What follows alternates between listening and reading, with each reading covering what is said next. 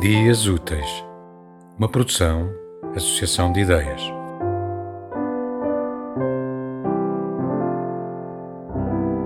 Mapa.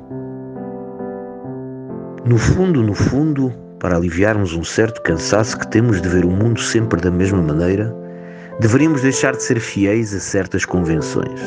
Por exemplo, se tempo e espaço trocassem de papéis e as medições das horas fossem feitas por hectares ou metros de altitude e as formas dos lugares viessem nos calendários.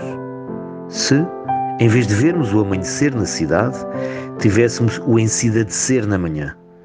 As horas iam se enchendo de pessoas, de ruas, quarteirões, bairros, até que a tarde fosse uma planície e a noite uma superfície lisa ao nível das águas do mar.